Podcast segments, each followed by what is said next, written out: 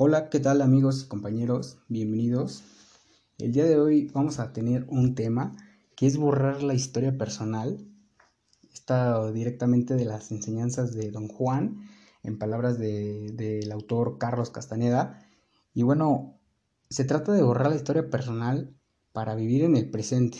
Esta técnica de psicología transpersonal consiste en dejar atrás el pasado para vivir en el presente.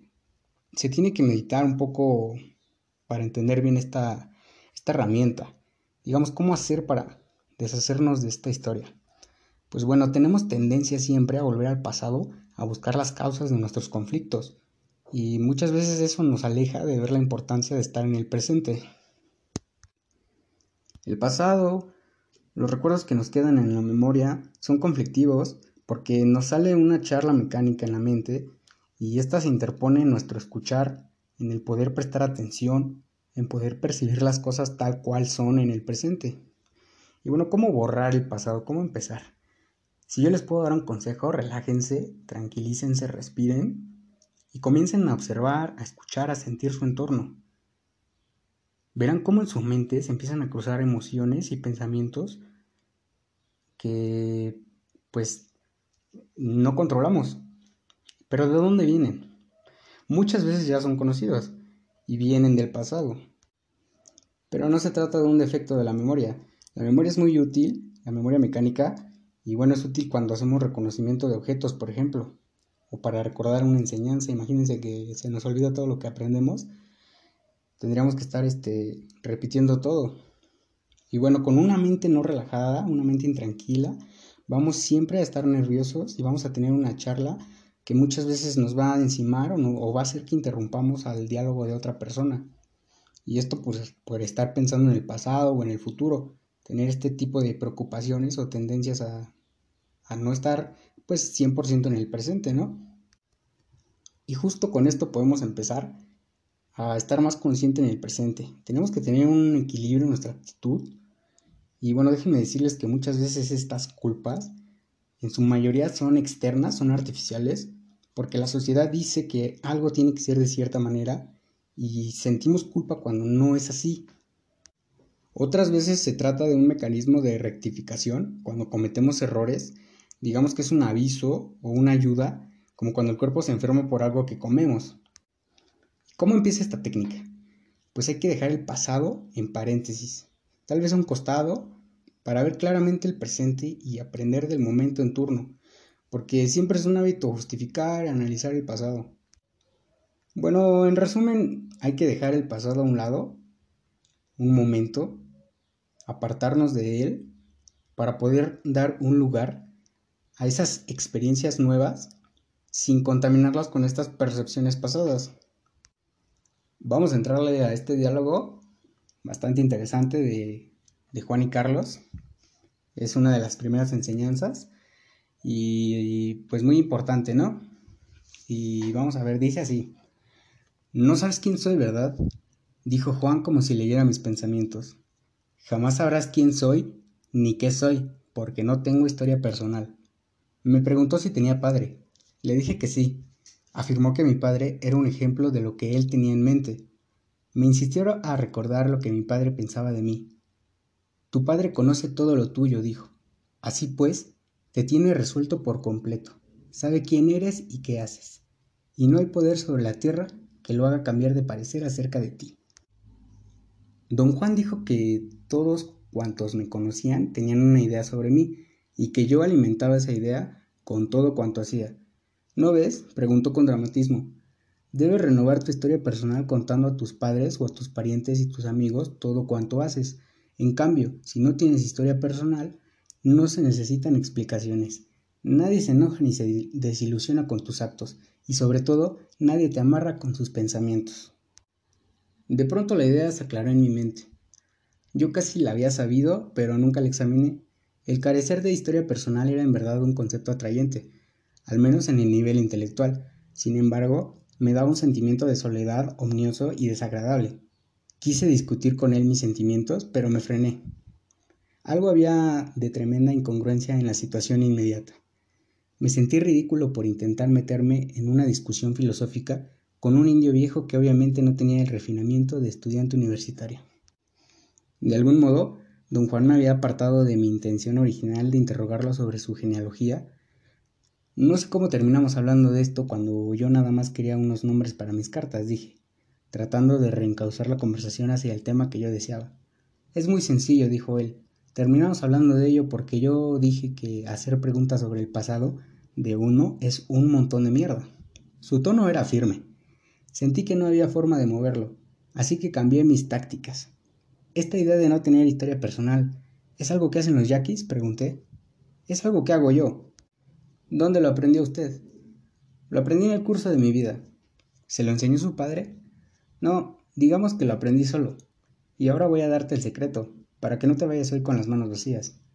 Bajó la voz hasta un susurro dramático. Reí de su histrionicismo. Había que admitir su excelencia en este renglón. Por mi mente cruzó la idea de que me hallaba ante un actor nato. Escríbelo, dijo. ¿Por qué no? Parece que así estás más a gusto. Lo miré y mis ojos deben haber delatado mi confusión. Él se dio palmadas en los muslos y rió con gran deleite. Vale más borrar toda historia personal, dijo despacio, como dando tiempo a mi torpeza de anotar sus palabras, porque eso nos libera de la carga de los pensamientos ajenos. No puede creer que en verdad estuviera diciendo eso. Tuve un momento de gran confusión. Él, sin duda, leyó en mi rostro mi agitación interna y la utilizó de inmediato. Aquí estás tú, por ejemplo, prosiguió. En estos momentos no sabes si vas o vienes. Y eso es porque yo he borrado mi historia personal. Poco a poco he creado una niebla alrededor de mí y de mi vida, y ahora nadie sabe de cierto quién soy ni qué hago. Pero usted mismo sabe quién es, ¿no? intercalé. Por supuesto que no, exclamó y rodó por el suelo, riendo de mi expresión sorprendida. Había hecho una pausa lo bastante larga para hacerme creer que iba a decir que sí sabía. Como yo anticipaba, y en el refugio me resultó muy amenazante. En verdad me dio miedo. Ese es el secretito que voy a darte hoy, dijo en voz baja. Nadie conoce mi historia personal, nadie sabe quién soy ni qué hago, ni siquiera yo. Achicó los ojos. No miraba en mi dirección, sino más allá, por encima de mi hombro derecho. Estaba sentado con las piernas cruzadas, tenía la espalda derecha y sin embargo parecía de lo más relajado. En aquel instante era la imagen misma de la fiereza. Lo imaginé fantasiosamente como un jefe indio, un guerrero de piel roja, en las románticas sagas fronterizas de mi niñez. Mi romanticismo me arrastró y un sentimiento de ambivalencia sumamente insidioso tejió su red en torno mío. Podía decir sinceramente que don Juan me simpatizaba mucho y añadir en el mismo aliento que tenía un miedo mortal.